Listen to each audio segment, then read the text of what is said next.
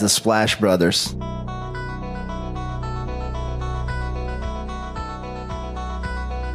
The Splash Brothers, is that? The Splash Brothers. Splash Bros. The bond that you guys share, being the Splash Brothers and everything.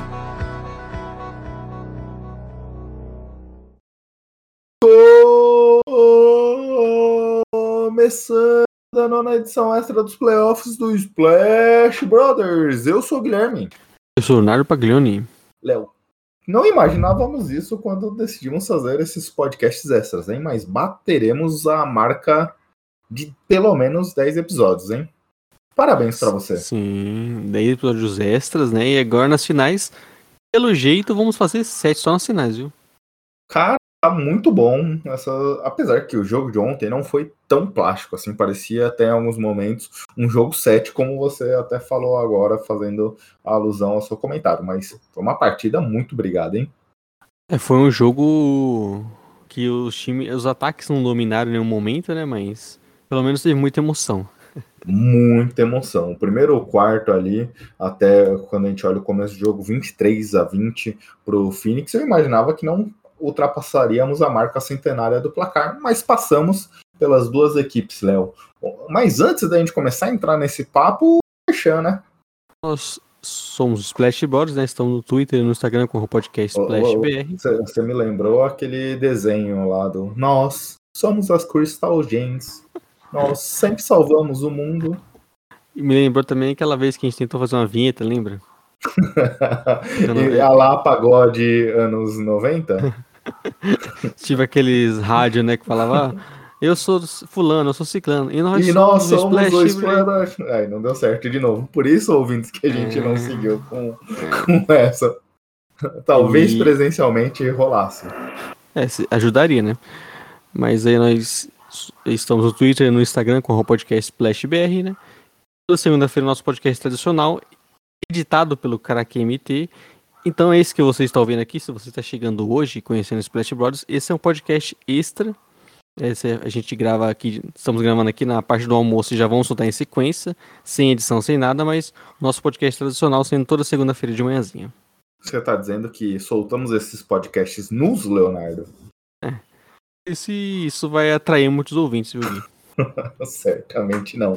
Mas é isso, né, Léo? Então, toda segunda-feira um podcast, nosso podcast tradicional, falando de NBA, falando de draft. Já, já, já temos dedicado bastante assunto nos podcasts tradicionais para olhar para a próxima classe, além de comentar de NBA. Ah, mas, como você falou bem, nesses momentos de playoffs, também até de draft, quem sabe, hein? Podcasts extras saindo a on demand, vamos dizer assim, mas sempre após um grande acontecimento, como os jogos das finais, possivelmente no draft, que acontecerá daqui a 10 dias mais ou menos, um pouco mais que isso, mas essa tem sido a dinâmica. No arroba podcast Splash BR, sempre assuntos novos, por exemplo, sigo na saga lá de publicar os, as referências do dia restante para o draft da NBA com o jogador daquele, daquela escolha do nosso podcast 35, tá sendo bem legal. Por exemplo, hoje, Léo, faltando 15 dias para o draft, eu acho que eu até errei na conta, eu vou ter que em algum dia aí fazer dois dias seguidos, hein? Mas hoje, faltando 15 dias, na 15ª posição, nada mais, nada menos que os três principais nomes, Kawhi Leonard, Giannis Antetokounmpo e Steve Nash. Tá fraco, né, esse dia. tá fraco esse dia. E aí, ouvintes, ontem, dia 14 do 7, tivemos a quarta partida, último jogo desse dessa série de duas partidas em Wisconsin. E o Bucks venceu por, podemos dizer assim, Léo, se no jogo 2 a gente falava ali do primeiro jogo do Yannis em finais com mais de 40 pontos, faltou ajuda dos companheiros. Ontem podemos dizer o mesmo em relação ao Devin Booker, que Hum. fez uma partida de também mais de 40 pontos, empatou o recorde do Charles Barkley eh, pelo Phoenix Suns, pela franquia, com o maior número de pontuações numa única partida de final, 42. Mas faltou ajuda, né? É, tivemos pouca ajuda, a parte, é, falando da parte ofensiva no Suns, né? Quem, acho que podemos citar o Crowder e o Ken Johnson, atuaram bem, mas bem coadjuvantes mesmo. E o Booker sentiu muita falta dos companheiros e já podemos até falar, né? Principalmente de Chris Paul, que teve um jogo muito abaixo do que a gente já viu na carreira dele. Tava totalmente estranho. Isso fez contribuiu bastante para esse resultado final, né? E aquele negócio, né? Não só ajuda, mas também, até já entrando um pouco nas chaves da partida, aquele velho ditado nunca foi mais útil ontem para o Devin Booker. Quem não ajuda não atrapalha.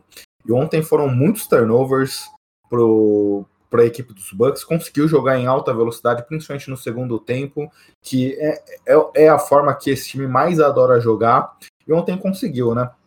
Olhando até o começo do jogo, Léo, o primeiro tempo, como a gente já comentou, um placar baixo aqui, 23 a 20 para o Phoenix, e parecia naquele momento que os Bucks na defesa zona do Suns, sempre jogando em meia quadra, conseguindo recompor rápido, que o time não conseguia aproveitar muito todas as situações oferecidas pelo Suns. Aliás, o Suns ofereceu muito pouco. Para a gente ter uma ideia, apenas quatro cestas dos Bucks na zona restrita ali. É, desses quatro, dois pontos do Yannis. E o Yannis também tentou duas bolas de três, errou as duas. E os Bucks parecia que não conseguia infiltrar no garrafão. E aí tentou jogar muito na, no perímetro. E não deu certo, né? É, você teve um jogo que se iniciou né, com o Devin Booker já pontuando de todas as formas, o, o, Suns começando até bem com o Aiton também, e do outro lado a gente via o Bucks com muita dificuldade para infiltrar, o Yannis aparecendo um pouco e até não só é, não conseguindo pontuar e, e, ser dominante no garrafão, mas também remessando pouco, parecia, né? Ele tocava pouco na bola. Ali também, desde o início, a gente já via meio que o Middleton pontuando, mas o, o Bucks tendo muita dificuldade para conseguir pontuar e como o, o, no outro lado o Suns já estava demonstrando que o Devin Booker estava naquele dia, parecia ali que poderia ser um problema pro, pro restante da partida, se de repente, dependente do Chris Paul entrasse no jogo, quem sabe o Suns conseguisse abrir uma vantagem. No, no início ele não foi muito animador pro Bucks, né? É, nesse sentido, você, você falou um ponto-chave para mim, que é, era a falta de envolvimento do Yannis no jogo. Pra gente ter ideia, dos sete primeiros arremessos tentados dos Bucks, nenhum feito pelo Yannis Antetokounmpo. O Yannis foi descansar, que ele vai normalmente ali com 8, 9 minutos restantes para acabar o primeiro quarto. Foi descansar, voltou com 7 minutos e foi marcar sua primeira cesta na metade do primeiro quarto, para a gente ter uma ideia ali de como o envolvimento dele estava é, sofrendo ontem de alguma forma. Os Bucks não conseguiam infiltrar, subir a parede ali e tinha muita dificuldade nesse sentido. E aí, como eu comentei, muitas bolas do perímetro tentadas pelos Bucks. Para a gente ter uma ideia, só o Drew Holiday foram cinco tentativas do perímetro, nenhum acerto. Então, é, o ritmo era ditado muito por essas questões. Para a gente ter ideia, foram oito tentativas erradas do perímetro pelo, pelo Bucks só no primeiro quarto, só dois acertos. Então a gente entende um pouco de como é, o time vinha encontrando essa dificuldade. Fez aquele jogo que a gente já criticou bastante, principalmente ontem, que não era questão de drive and kick, era muito.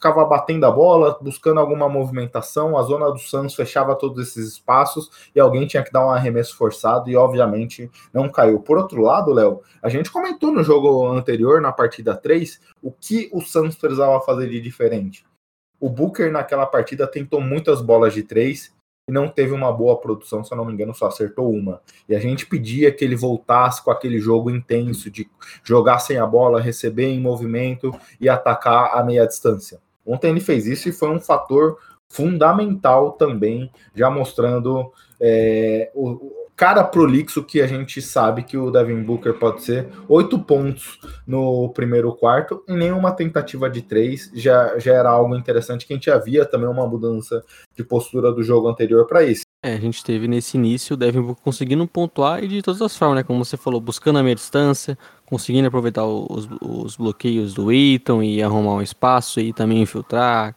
cavar um pouco mais faltas, né? praticamente o único jogador do Santos que conseguia isso.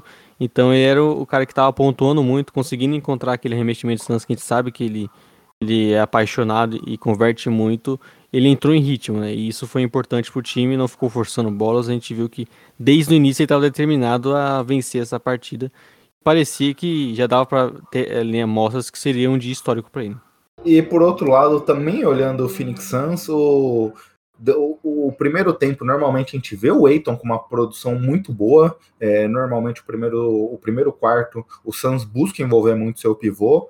E ontem, num volume um pouco mais baixo, mas ainda assim sendo relevante, né? Seis pontos, seis field goals tentados, apenas três certos. É curioso que todas as infiltrações dele ali no garrafão ele conseguiu ser efetivo. E por outro lado também, já, já dando um sinalizador importante do jogo, mas aliás tem sido uma tônica desses playoffs, né?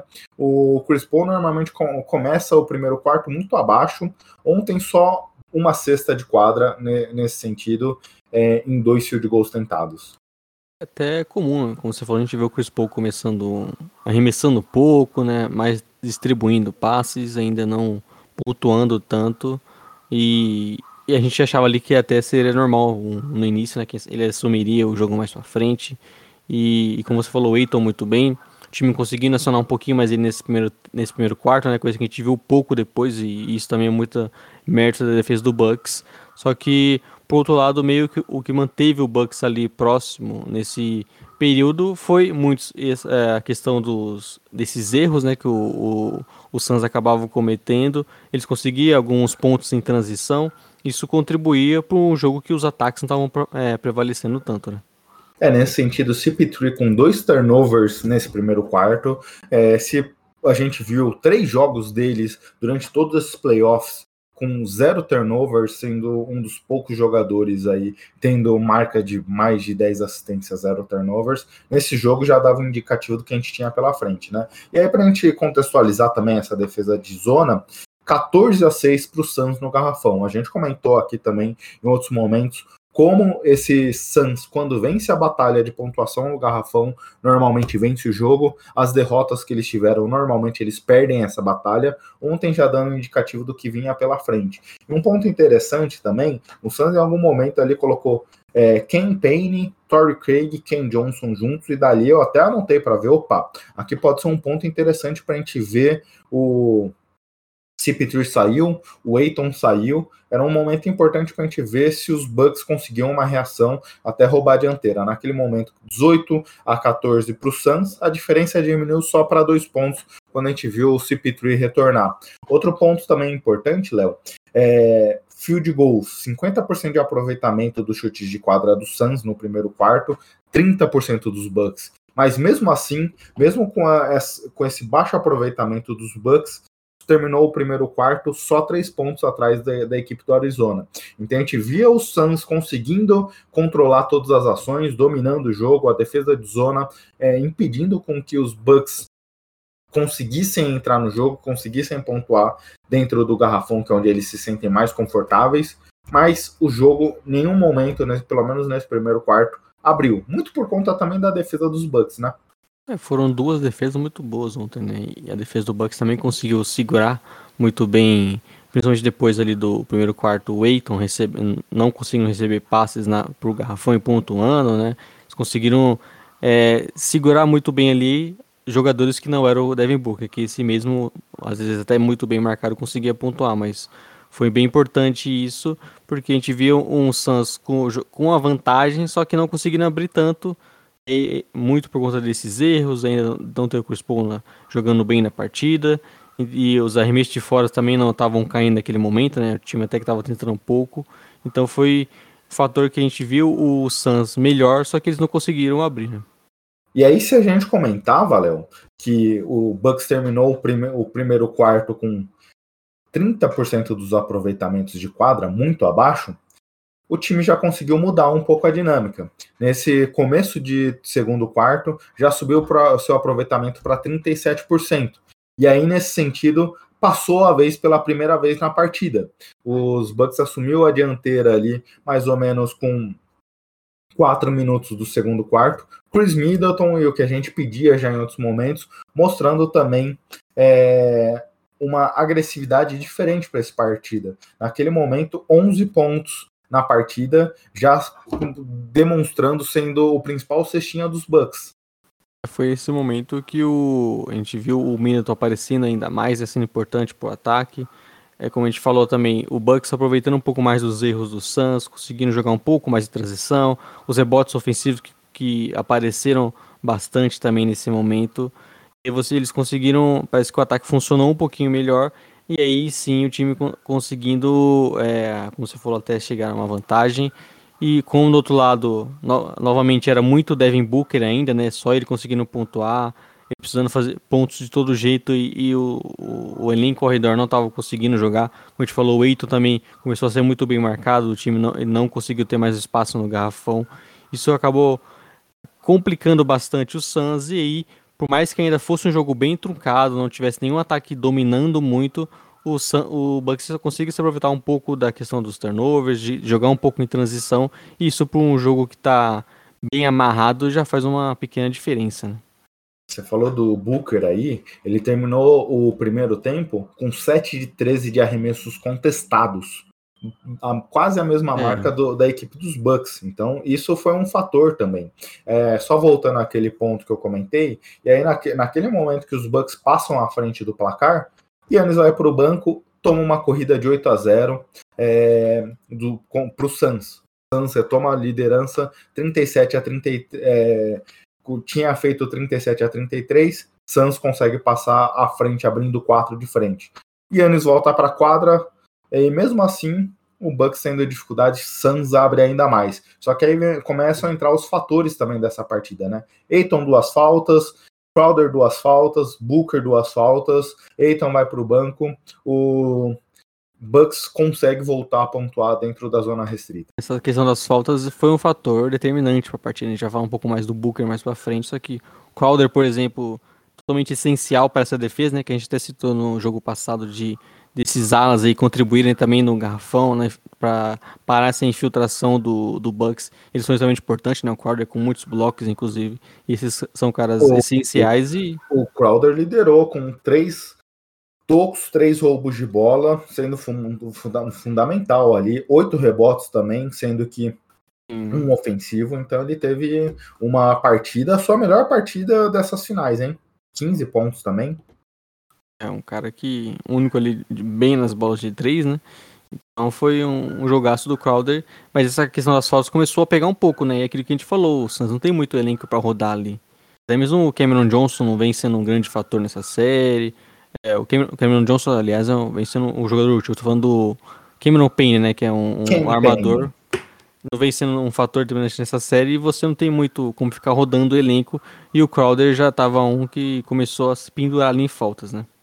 Mas até talvez pela maior utilização dos bancos, ontem o banco se mostrava um fator para o Suns. A gente terminou o primeiro tempo empatados, mas só que o, a pontuação dos banco, do banco 11 a 5 para o Suns na, naquele primeiro tempo. Outro ponto importante, você já falou também, o, o Suns ia cometendo muito turnover naquele primeiro tempo, mas o, teve algum momento ali do no meio para o final do segundo quarto que os Bucks tinham cinco roubadas de bola contra um, uma roubada de bola do Suns, porém na pontuação 6 a 2 Os Bucks não vinham conseguindo é, naquele primeiro tempo vinha conseguindo roubar a bola, vinha conseguindo fazer uma defesa sufocante, à exceção do Booker, como você falou, que conseguia pontuar de tudo quanto é forma, mas por outro lado, quando eles roubavam a bola, quando eles conseguiam jogar em velocidade, não conseguiam pontuar. Muitas das vezes também por decisões erradas, é, a bola caía na mão de jogadores que não tinham uma grande velocidade, que pausavam o jogo, que é, não era um Yannis correndo ali na transição para conseguir ser decisivo. Então, por esses pontos, os Bucks tendo um péssimo aproveitamento das bolas de três, aliás, é, 3 de 16 no primeiro tempo, a pior marca percentual do Bucks nessa pós-temporada, naquele momento da partida. E por outro lado, o Suns tinha um aproveitamento melhor, 31% das bolas de três naquele momento, mas cometia muitos turnovers, né? Então a gente entendia aí também os fatores da partida. É, os rebotes ofensivos contribuindo novamente, né? Então era um jogo que, como a gente falou, muito amarrado, não era bonito, não tinha nenhum ataque dominando, até por isso que nenhuma equipe conseguiu abrir alguma vantagem ali. O Bucks aproveitando a questão dos erros, mas também não aproveitava tanto, né? E segundo quarto foi até o momento que o Drew Holiday apareceu um pouco. A gente viu que ele fez um jogo ofensivo bem fraco. Foi o momento que ele apareceu, mas as duas equipes dependendo bastante do individual, um é, com o Booker e o outro com o Middleton. Léo, e aí começando o terceiro quarto, a gente logo no começo do jogo subiu já um red alert ali pro, pro Suns, porque na segunda posse ali, na, na segunda ou terceira posse, Booker comete a terceira falta do jogo, e aí o Suns já tinha uma situação para resolver. Só que o, o Booker pediu para continuar no jogo e já logo ali depois conseguiu fazer quatro pontos, já mostrando mais uma vez aquele ritmo insano que a gente via dele. Mas só que por outro lado, os Bucks conseguiam voltar a pontuar no garrafão e aí já é, mostrando um pouco da, da onde vinha o seu poder, né? Ofensivo que a gente vem pedindo tanto. Sim. É, você já viu o Yannis é, um pouco mais agressivo, conseguindo receber mais, né? Coisa que é um fator importante, os, os lances livres, o Bucks é um time que consegue cavar muito mais falta, isso acaba gerando também mais pontos ali. Então é importante num, num jogo tão amarrado, né? Como você falou, o Booker cometendo sua falta, mas era essencial para o ataque. Inclusive, nesse momento que eu imaginei que o Santos poderia abrir uma vantagem, porque eles tiveram uma boa sequência com o Booker. Geralmente no terceiro quarto é onde o Chris Paul acaba entrando na partida também e dominando. Então, foi um momento que ele, o Bucks, é, o Santos pudesse, poderia ter abrido, conseguir abrir uma vantagem ali no terceiro quarto, só que isso não aconteceu novamente por conta do que a gente comentou durante toda a partida, né? O time cometendo muitos erros, dependendo basicamente do Booker para pontuar. Então acabou que o jogo continuou ali numa diferença ok, né? É, se o Middleton fez um primeiro tempo fundamental, já nesse segundo, nesse terceiro quarto, ele vinha sofrendo, né? 3 de 9 nos field goals, só uma bola de 3 sentada, mas aí já entra um fator interessante para a gente acompanhar e um pouco desesperador para a torcida dos Bucks, porque na meia distância é, o time tem, tinha tentado até aquele momento, durante toda a partida, 16 tentativas da meia distância, apenas 4 acertos. Então, o time dos Bucks vinha sofrendo muito nesse quesito, né? Você falou um ponto importante. É, o CP3 normalmente é onde é que ele entra nas partidas nesse momento do jogo, ali no segundo tempo, mas só que até então ele tinha dois pontos e três turnovers. Mais turnovers que pontos. E aí, um de cinco nos field goals. E a gente esperava que ele conseguisse se tornar muito mais produtivo nesse momento, olhando todo todo o terceiro quarto, dois field goals certos em quatro tentativas. Então ele não conseguia esquentar. Hum. Mas só que esses dois field goals que ele teve, Léo, foi, foi numa, num momento importante da partida, quando hum. a partida estava equilibrada ali, faltando cinco minutos para acabar o quarto. Booker comete a quarta falta, aí sim ele precisa ir para o banco, CP3 entra no seu lugar e já, já faz dois, é, quatro pontos ali em sequência, justamente na saída do Booker. É, o Cameron Payne fez uma sequência, uma, uma, uma ali na sequência também. Foi um momento importante porque o Booker precisava é, ficar um pouco no banco, né? Inclusive vale citar que talvez o único destaque negativo para ele tenha sido algumas faltas bem bestas que ele fez nessa partida. E nesse momento o Chris Paul fez duas em sequência, o Cameron Payne também contribuiu, o time conseguiu se manter na vantagem. E também não é que o Booker demorou tanto para voltar, né? Não, voltou logo em sequência, é, até porque ele estava pegando fogo nesse quarto, 18 pontos no quarto, é, não errou nenhuma cesta nesse período, 7 de 7, um bom aproveitamento, duas bolas de três. Ele retornou, estava 71 a 70 e já voltou sendo extremamente produtivo, conduzindo o time do Suns para vencer o terceiro período 30 a 24 e abrir já seis pontos de frente. E aí, outro ponto que para mim foi até curioso Nesse momento, o Booker voltou, conseguiu já abrir uma boa frente no placar, Yannis no banco, Bucks 7 a 0 é, é, Era curioso, e aí até o terceiro período, para mim, me, me, parecia ser uma narrativa importante para acompanhar. Até na transmissão brasileira, o Bulgarelli falou isso. É, o, o Yannis, naquele primeiro. Parecia até o terceiro período sem aquela agressividade costumaz dele. Ele parecia ter muitas dificuldades para conseguir infiltrar. Se ele vinha de recorde de duas partidas seguintes para mais de 40 pontos e 10 rebotes, é, se igualando ao Shaquille O'Neal nos anos 2000, naquele título do Lakers em finais, ao, ao seu segundo jogador a ter esses números, e esse passava a ser um fator que o Suns, a defesa do Suns começava a tentar impedir com que o Yannis fizesse o que já fez em outros momentos e vinha conseguindo. É, hum. Então era mais ou menos esse o fator da série. Suns terminando o terceiro quarto com seis pontos na frente e Yannis conseguiu, como você falou, melhorar sua produção, chegava a 15 pontos na partida naquele momento, mas não era aquele cara que foi extremamente é, agressivo, dominante. dominante. boa palavra, até então. E, e o primeiro ponto dos play, do, das finais aqui, o Yannis tendo um saldo de pontuação abaixo, é, negativo com ele em quadra. É, foi um jogo que ele foi muito bem, né, principalmente defensivamente, a gente até vai citar um pouco mais pra frente, mas ele não foi em nenhum momento daquela sequência dominante de criar problemas pro, pro, pro Suns, né, de ter muitos mismatches ali no garfão, conseguir receber e já pontuar. Foi um cara que, como a gente falou, foi bem... É, o, o Suns conseguiu fechar bem o garfão, não só pro Yannis, né, pro todo o Bucks em geral, com, como a gente falou do Mikkel, do Crowder ajudando bastante, o Eiton sendo muito importante, né, embora não tenha feito um grande jogo ofensivo, mas defensivamente foi até uma boa resposta que a gente viu que o, o conseguiu fazer para essa partida. Só que aí, início do quarto período, eu diria que foi o, o começo do fim pro Suns, viu? Que foi aquela faltinha do besta do Booker no PJ Tucker. É, falta extremamente idiota e ofensiva ainda, né? É, se por um lado a gente via o Booker extremamente quente, é, já com uma pontuação de mais de 30 pontos, naquele momento ele sai do jogo, ele fica quase que mais de cinco minutos no banco, porque tinha cinco faltas, e quando ele retoma, tudo bem que ele, ele ainda volta com 95 a 90 para o Suns, mas ele retoma frio, né? Ele volta frio e não consegue ser muito produtivo naquele momento.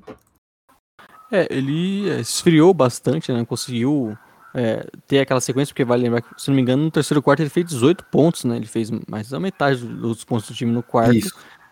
E, e aí, aquele momento, ele esfriou por mais que o time tenha conseguido se manter ali à frente e tudo mais, aos trancos e barrancos, e ele esfriou e mesmo assim ainda continuou sendo uma opção que o time tinha ofensiva, né? A gente não via o Chris Paul entrando na partida, não via outras opções. Apenas o Crowder, como a gente já citou, um pouco mais confiável até nos arremessos de três, inclusive cavando faltas também, conseguindo ir por ali no lance livre, mas foi uma partida bem fraca ofensiva do Suns, e por isso que eu digo que ali foi um momento que foi bem duro para o Suns ver ter, o Booker saiu, porque além dele ficar fora esse tempo todo, no momento que o time poderia, quem sabe, abrir uma vantagem, ele acabou esfriando um pouco, né? Uhum. É, para a gente ter ideia aqui, só para a gente ter a fotografia. Se, por outro lado, por exemplo, a gente comentou que no, set, no terceiro período o Booker fez 7 de 7, nesse período ele fez 2 de 6, 33% de aproveitamento, tendo muitas dificuldades nesse sentido. E por outro lado, a gente via o Drew, que você comentou, continuando tendo dificuldades. Nesse momento da partida, que foi fundamental, tudo bem que aí a gente começa a olhar para outro ponto que você já falou, são os lances livres. Mas, por exemplo, o Drew Holiday nos arremessos de quadra, 1 de 8 nesse período. Então, é, é, ficou naquele momento que, por isso que eu até brinquei no começo do podcast que parecia jogo 7, que as duas equipes, durante um bom tempo, parecia que ninguém queria pontuar, né? Tinha, as, as defesas iam se prevalecendo é, sobre os ataques e, e os times tinham muitas dificuldades para pontuar. E aí entra um fator, para mim, chave, que faz com que os Bucks fizessem uma corrida de 33 a 21, porque se por um lado a gente falava durante o primeiro tempo que os Bucks conseguiam roubar a bola, conseguiam fazer a defesa prevalecer sobre os adversários, por outro, eles não conseguiam pontuar na transição. Terminou, por exemplo, 10 a 2 no primeiro período. Aqui nesse quarto, eles fazem 10 a 0 no, na transição, Léo. Então, daí que o time conseguiu cortar é. a frente do placar.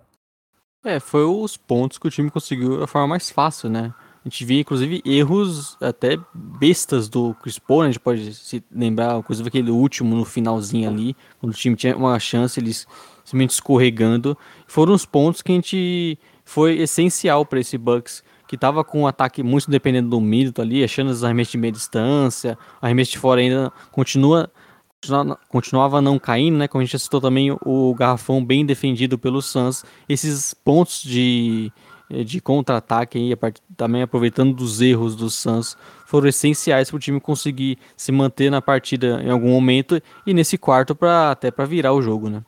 24 a 5 dos pontos de, de através de erros, Léo. 17 a cinco para os turnovers para o Suns. Então, esse foi, foram fatores extremamente importantes ontem. É como eu comentei do lance livre, o Yannis foi muito para o lance livre nesse momento, mas só que o Middleton também. Aliás, o time do Bucks conseguiu se equilibrar bastante nessa questão de lance livres. 24 é, certos de 29 tentados. O Bucks fez oito lances livres convertidos a mais que o Suns durante toda a partida. Até nesse sentido, o Middleton teve oito tentativas na, nos lances livres, só errou um. Drew Holiday, cinco. Brook Lopes, seis. Yannis Antetokounmpo, oito. Então, os Bucks conseguiram ir muito para lance livre e conseguiram pontuar. E até um ponto interessante falar isso, que era para ter ido mais vezes, né? O Booker cometeu pelo menos uma falta ali no, para mim, duas faltas até em, em arremessos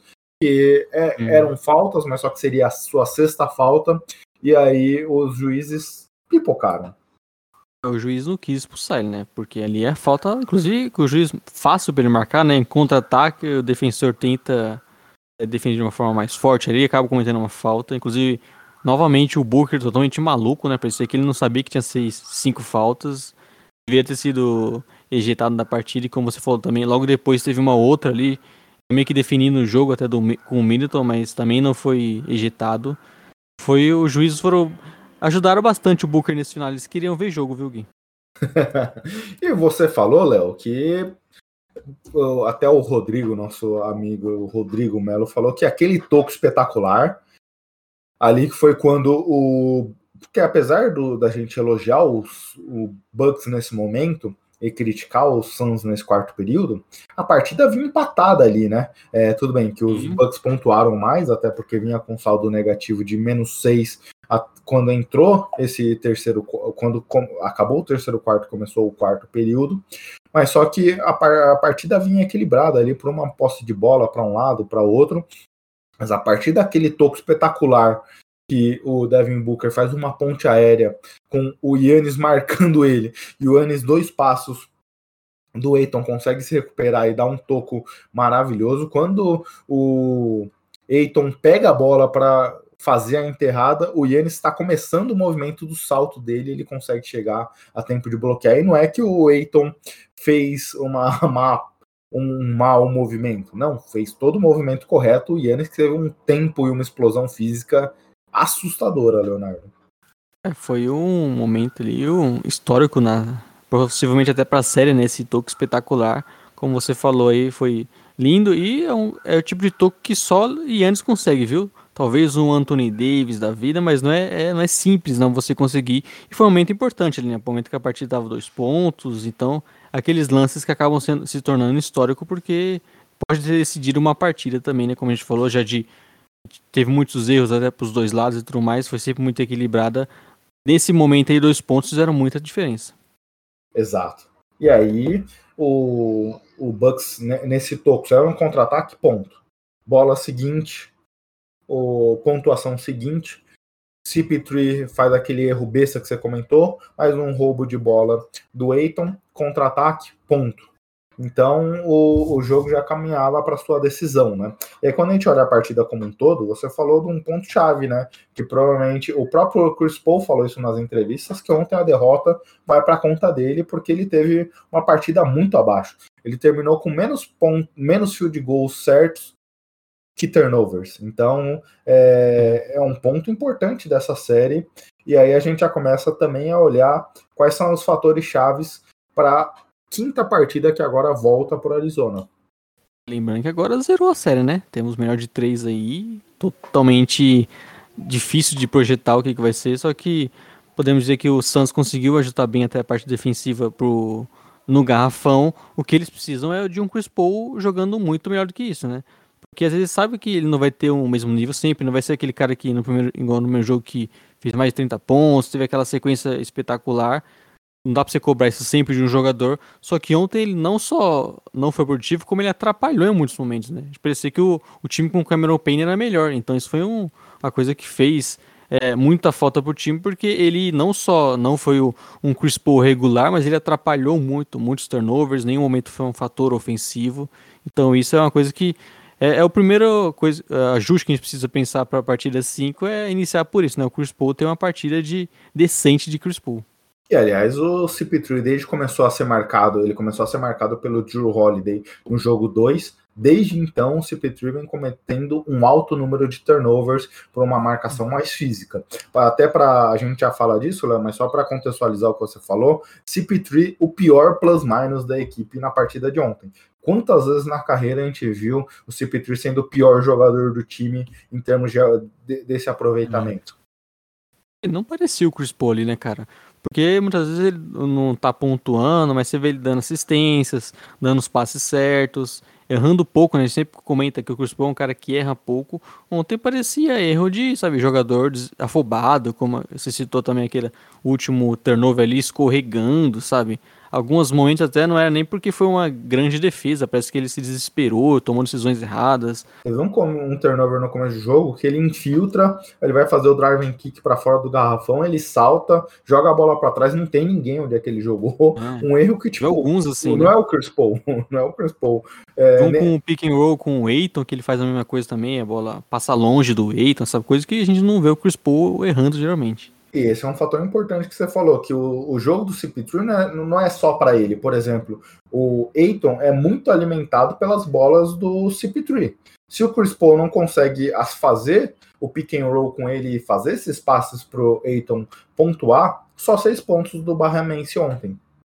É que foram logo no início, inclusive, né? Então. No, no primeiro também... quarto, a gente comentou disso que o Aiton fez seis pontos no primeiro quarto, não pontuou Sim. mais o resto do jogo. Aí, como você falou, o Chris Paul é muito importante também para acionar ele. E óbvio, o Bucks também é muito médio de conseguir fechar esse espaço e não dar espaço pro o Eiton no garfão, né? Que ele tem muito é, de conseguir receber ali embaixo e já pontuar rápido. Ontem não aconteceu isso.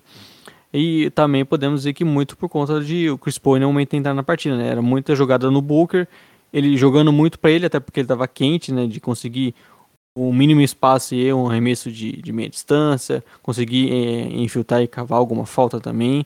Então era um jogo que a gente não conseguiu ver o, o até mesmo o Aiton sendo muito acionado e muito também por conta do Chris Paul. E um negócio também que me preocupa de certa forma olhando para o Suns, Léo, porque ontem a gente teve uma partida do Antetokounmpo com menos de 60% de aproveitamento. Ele é o cara que vinha com um dos melhores as melhores percentagens de aproveitamento dos Bucks aqui, porque é um jogador que atua muito próximo da cesta, né? Um aproveitamento abaixo ontem. Drew Holiday, 20% de aproveitamento. São jogadores que é, têm um aproveitamento muito melhor que esse, e mesmo assim os Bucks venceram a partida. Bom, isso eu acho que é uma coisa que, inclusive, até em alguns grupos por aí eu comentei, né? Que a gente iria falar independente de quem ganhasse, né? Porque, como você citou, o Bucks não teve uma grande partida de Holiday errando bastante, o Yannis não foi dominante e mesmo assim eles venceram, né? Sim. Por outro lado, o, o Suns também teve uma partida do Chris Paul muito abaixo, de ter o seu principal jogador único que conseguia criar alguma coisa na parte ofensiva dele, ficar no banco em um momento importante. Mesmo assim, a gente até citava também né, que o Bucks não conseguiu naquele momento virar, teve muitos problemas para conseguir assumir a ponta na partida. Então também seria um jogo que o Bucks lamentaria se eles perdessem, né? Mas para eles, o importante é que eles conseguiram vencer, conseguiram é, sair vivos, mesmo com as adversidades que o próprio time teve na partida, né? Como os arremessos de fora, como a gente já citou, não ser a partida dominante do Yannis e do time no todo ali no garrafão. Então foram era cenário que o, o derrotado ali sairia lamentando muito e dá para citar, né? Que o possivelmente o Suns vai lamentar muito essa partida no primeiro quarto, principalmente dependendo do resultado daqui para frente, né? É, porque é uma partida que a gente falou que o Bucks não jogou bem. O Bucks não foi uma boa partida deles. Então, você perder quando seu principal jogador faz 42 pontos é uma derrota muito doida. A gente falou disso na partida 2, que o Yannis fez 40 pontos e o elenco de apoio não contribuiu. E como aquela partida era para ter sido ganha pelos Bucks quando você tem o Yannis fazendo essa pontuação. Aqui vale, vale o mesmo discurso, né? O Booker foi responsável por quase 40% dos pontos da equipe. É uma marca muito impressionante, mas mostra também como uhum. o resto do time não conseguiu contribuir. E aí, a gente falou dos fatores. A defesa do Santos foi muito boa. A defesa do Santos conseguiu também limitar bastante o, os Bucks. Aliás, os Bucks não têm tido resposta para essa defesa de zona do Suns. É, não trabalha a bola, não busca os melhores arremessos, não, não tenta. É, uma coisa é você dar os chutes de três. Aliás, o Conaton conseguiu ter uma boa produtividade no quarto período nessa defesa de zona, conseguindo tirar proveito. Mas o resto do time falhou muito ontem no resto dessas pontu... desses arremessos.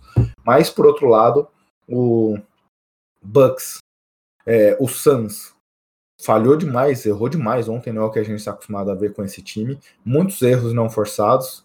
É, e também, se por um lado a gente fala que os Bucks teve um péssimo, péssimo aproveitamento das bolas de 3, 24%, o Suns também, que é uma equipe que consegue se aproveitar muito disso por Michael Bridges, por Ken Payne, por Ken Johnson e também por Jay Crowder. Ontem só sete bolas convertidas teve um aproveitamento melhor, mas teve o número, o mesmo número de bolas certas que o Milwaukee Bucks. Não é um aproveitamento melhor, só que acabam não compensando tanto, né, porque eles arremessaram um pouco, não foi nenhum fator que o time teve na partida dos arremessos de 3, e os outros que a gente sempre cita, né, foram pendendo pro Bucks. A questão dos lances livres, rebotes ofensivos, o Bucks ganhou por muito, pontos de contra-ataque, ainda mais um jogo complicado como esse, com as defesas muito bem, né? É, erros, então acabou que esses fatores que a gente sabe que geralmente são chaves, principalmente em jogos tão equilibrados, acabou que o Bucks conseguiu vencer eles até por uma diferença grande e isso fez com certeza muita diferença. Uma coisa que me assusta em relação aos Bucks, é, o Estabolito fala muito disso. Ontem, quando a gente olha só as estatísticas, para você que não assistiu a partida, abriu o box scores e fala, cara, o Bucks venceu por muito essa partida, porque você falou 17 a 5 nos rebotes ofensivos, 24 a 5 no, no, no, nos pontos de contra-ataque, muito mais lances livres batidos. Fala, meu, o, o Bucks destruiu essa partida. E não, foi uma partida muito equilibrada, foi decidida ali basicamente nos dois últimos uhum. minutos. Então. Poderia é, cair pro Suns, né, a partida? Poderia ter caído pro Suns. Então, essa, esse é o ponto que me preocupa de Milwaukee. Milwaukee às vezes faz partidas que, quando a gente olha o jogo, parece uma partida que eles estão piores, mas quando a gente olha o, o, as estatísticas, os Bucks, você fala. Eu até em alguns, alguns momentos ali, principalmente no final do jogo, que fui fazendo minhas anotações, fui acompanhando, mas não necessariamente eu vou olhando todas as estatísticas ali. Quando eu olhei no final do jogo as estatísticas, eu me assustei com os números dos Bucks. Eu não esperava uma diferença tão grande, porque o, o eye test, né, o, olho ali que a gente vai vendo a partida, parecia que foi uma partida muito mais equilibrada do que os números mostram. O Bucks não conseguiu traduzir isso em vantagem em nenhum momento, né? Até porque eles ficaram grande parte do jogo atrás da partida, né? Parecia até que alguma sequência boa dos Suns isso revertendo, né? As bolas de três caindo, de repente o time conseguindo é, não cometer tantos erros, parecia que até ali poderia o Suns abrir. Só que o Bucks não conseguiu. Inclusive, isso aconteceu no jogo 2, se não me engano, também, né? Tiveram muito mais é, lances livres, é, menos turnovers, é, muito mais pontos de contra-ataque e tudo mais. Só que aí aquele momento que decidiu foi o aproveitamento absurdo do Suns nos arremessos de 3. É, o Suns fez uma partida de 20 pontos da bola de 3. 20 arremessos certos da bola de 3, que é algo espetacular, realmente. O, o Bucks é um time que vem conseguindo dominar esses fatores geralmente, né? E isso não quer dizer que é uma vitória garantida, até porque o ataque tem problemas. Óbvio, o Suns também tem muito mérito na questão defensiva também. E você geralmente tem um cara como o Chris Paul, o Devin Booker também compensando ali nos momentos que o, o jogo está equilibrado, você tem esses jogadores pontuando. Acabou que não foi o caso ontem, principalmente porque o Chris Paul não estava num bom dia. Léo, agora noite, depende, se você estiver na Austrália, pode ser um bom dia. Se o, no, o nosso amigo Guilherme na Holanda, na madrugada ali. que sofreu com essa partida, né? Agora, Mas... dia 17, sábado, à, à noite, no horário de Brasília. É, a série volta para Arizona e você falou que 2 a 2 três jogos apenas agora, mas normalmente quem vence o jogo 5 em séries empatadas em 2 a 2 vencem a série. Partida fundamental e nesse momento, aliás, podemos dizer até pelo que você comentou aí, é, os Bucks vêm de três partidas jogando melhor que o Suns, porém uma delas o Suns venceu. Bom, se, se, naquele começo, se até ontem a gente imaginava que os Suns eram favoritos para a série, agora muda um pouco de figura, né? Agora parece que o Bucks é mais forte, né? Até porque eu imagino que essa sendo uma vitória importante, né? Uma vitória para dar moral, vitória ali no final, né? Que o Suns O- vai se lamentar muito.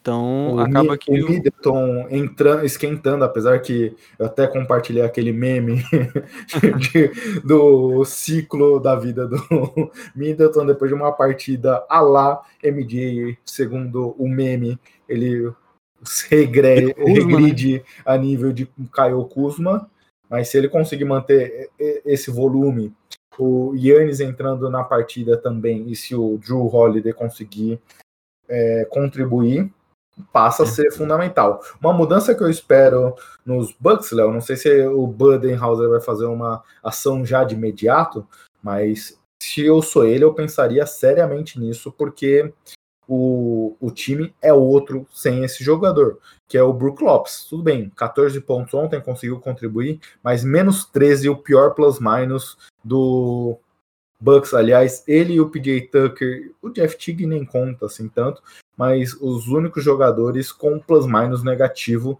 dá um indicativo muito importante de como o Suns Hum. explora esse jogador, né? É um cara que até mesmo o Booker aproveitou bastante no início dele. Então, é legal ter como opção, né? Ele também às vezes é importante em rebote ofensivo, em pontuar ali no garrafão. Tem dia que as bolas de três dele também caem, mas é um cara que acho que cada vez menos vai ter menos minutos nessa série, né? Pela importância do time, da questão defensiva também. Então, ajuste considerável. Acho que pro Suns é. Como a gente falou, né? Olhar a partida de Chris Paul e imaginar que ele não vai ter outra nem perto desse nível que ele jogou ontem e com o time conseguindo, quem sabe novamente, dificultar as ações do Milwaukee ali no garrafão, eles possam ter uma sorte melhor e conseguir vencer a partida, né? Exato. Bem, Léo, terminamos por aqui. É isso, inclusive eu queria fazer um agradecimento especial, viu, Gui? Não sei se aproveitar esse finalzinho aqui, que é o cachorro do vizinho, que ele fez a questão de latir o podcast inteiro, cara. E agora eu percebi que ele parou. Então ele só latiu pro podcast. Então mandar um abraço ô. pra ele.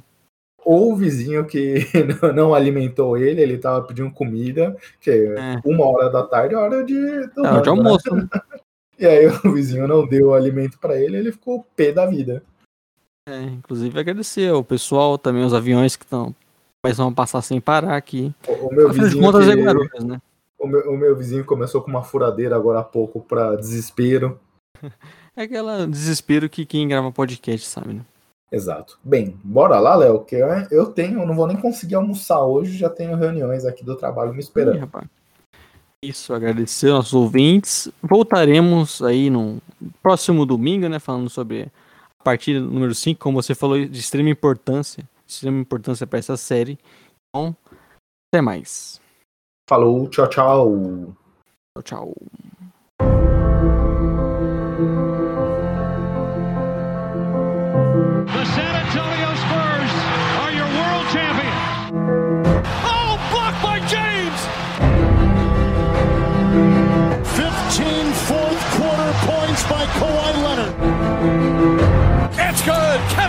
From downtown.